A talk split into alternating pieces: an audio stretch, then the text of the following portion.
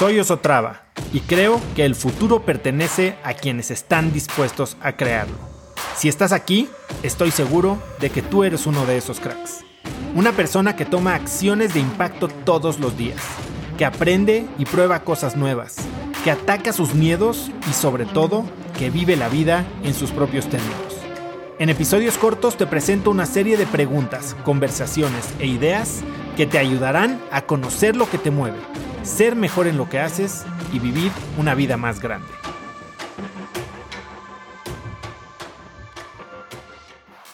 Y el tema es que, a ver, a mí, curiosamente, y no sé qué piensan ustedes, ya me dirán, pero mucha gente me, me, tira en una cubeta de este cuate que está haciendo optimizaciones constantes, ¿no? Estoy optimizando mi vida, optimizando mi salud, optimizando mi sueño. Y, y sí, ciertamente trato de ser óptimo en la manera en que vivo mi vida, pero creo que cabe muchísimo este peligro de, de sobreoptimizar la vida y poner demasiada atención en la optimización en vez de en la experimentación de la vida. No sé si a ustedes les ha pasado que les da insomnio. Tienen que despertarte a las 5 a.m., les da insomnio y entonces empiezan a ver cómo, cómo se quedan dormidos, cómo le hacen para quedarse dormidos. Y entonces ese estrés de no poderte quedar dormido es lo que te hace no poder dormir más. Y entonces es lo mismo, ¿no? Cuando tratas de sobreoptimizar para salud, sobreoptimizar para felicidad, ese es otro tema que ahorita está tan en boga que la gente que no es feliz es infeliz porque no es feliz. Ya no es infeliz por otra razón, es infeliz porque no está haciendo lo feliz que les dice la gente. No está haciendo lo feliz que creen que deberían de ser, lo feliz que muestra Instagram.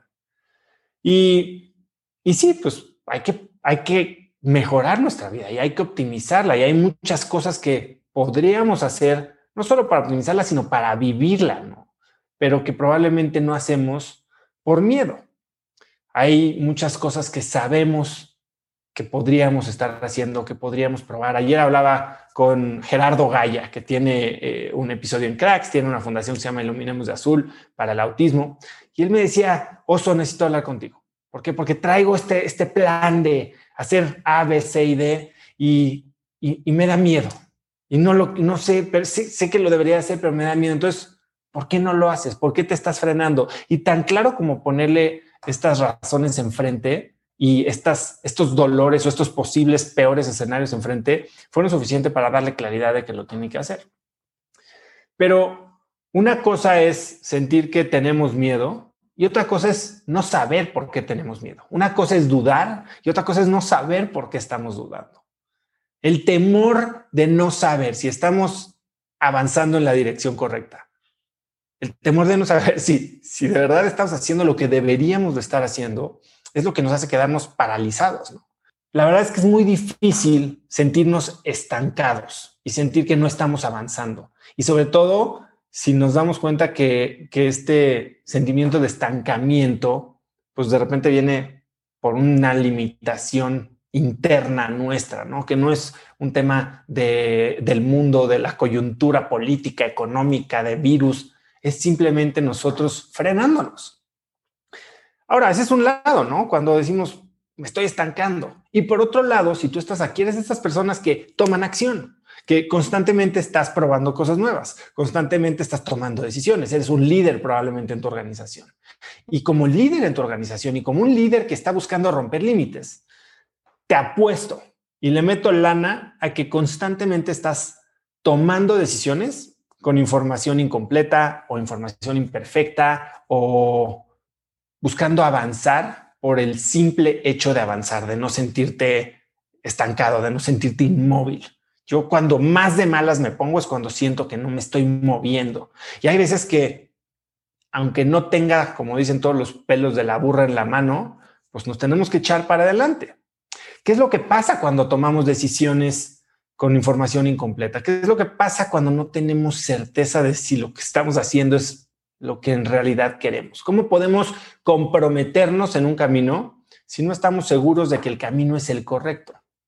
Esa, es una pregunta bien fuerte, porque ¿cuántas veces no has tomado una decisión, la tomas y simplemente empiezas a no actuar sobre ella, ¿no? No te comprometes. Ya tomaste la decisión de bajar de peso, sí, ok. pero no hiciste nada al respecto.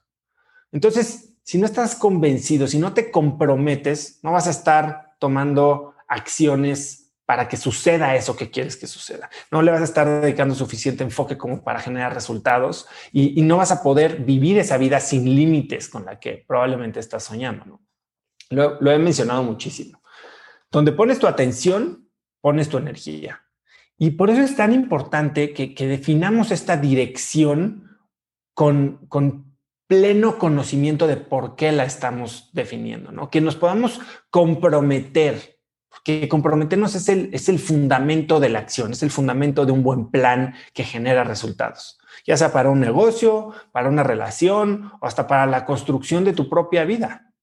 Hablamos muchísimo del esfuerzo, de que no, pues échale ganas, ponte a, a hacer cosas pero creo que es mucho más importante pensar en, pensar en hacer las cosas con inteligencia, porque todos lo sabemos, ¿no? Mucho músculo por sí solo, pues la realidad es que no sirve de nada. Conecta conmigo en Instagram como arroba osotrava y dime qué te pareció este episodio. Mi meta es inspirar a una nueva generación de hispanos a vivir vidas más grandes. Y si me quieres ayudar a lograrla, lo mejor que puedes hacer es seguirme en Spotify y dejar una reseña en Apple Podcasts para así subir en ese ranking. En tu reseña cuéntame de qué temas, categorías o personas te gustaría aprender y me aseguraré de leerlas para darte el contenido que quieres. Y no olvides unirte a mi comunidad de cracks en cracksnetwork.com es gratis y conectarás con más gente en el mismo camino de crecimiento que tú. Eso es todo por hoy. Yo soy Oso Traba y espero que tengas un día de cracks.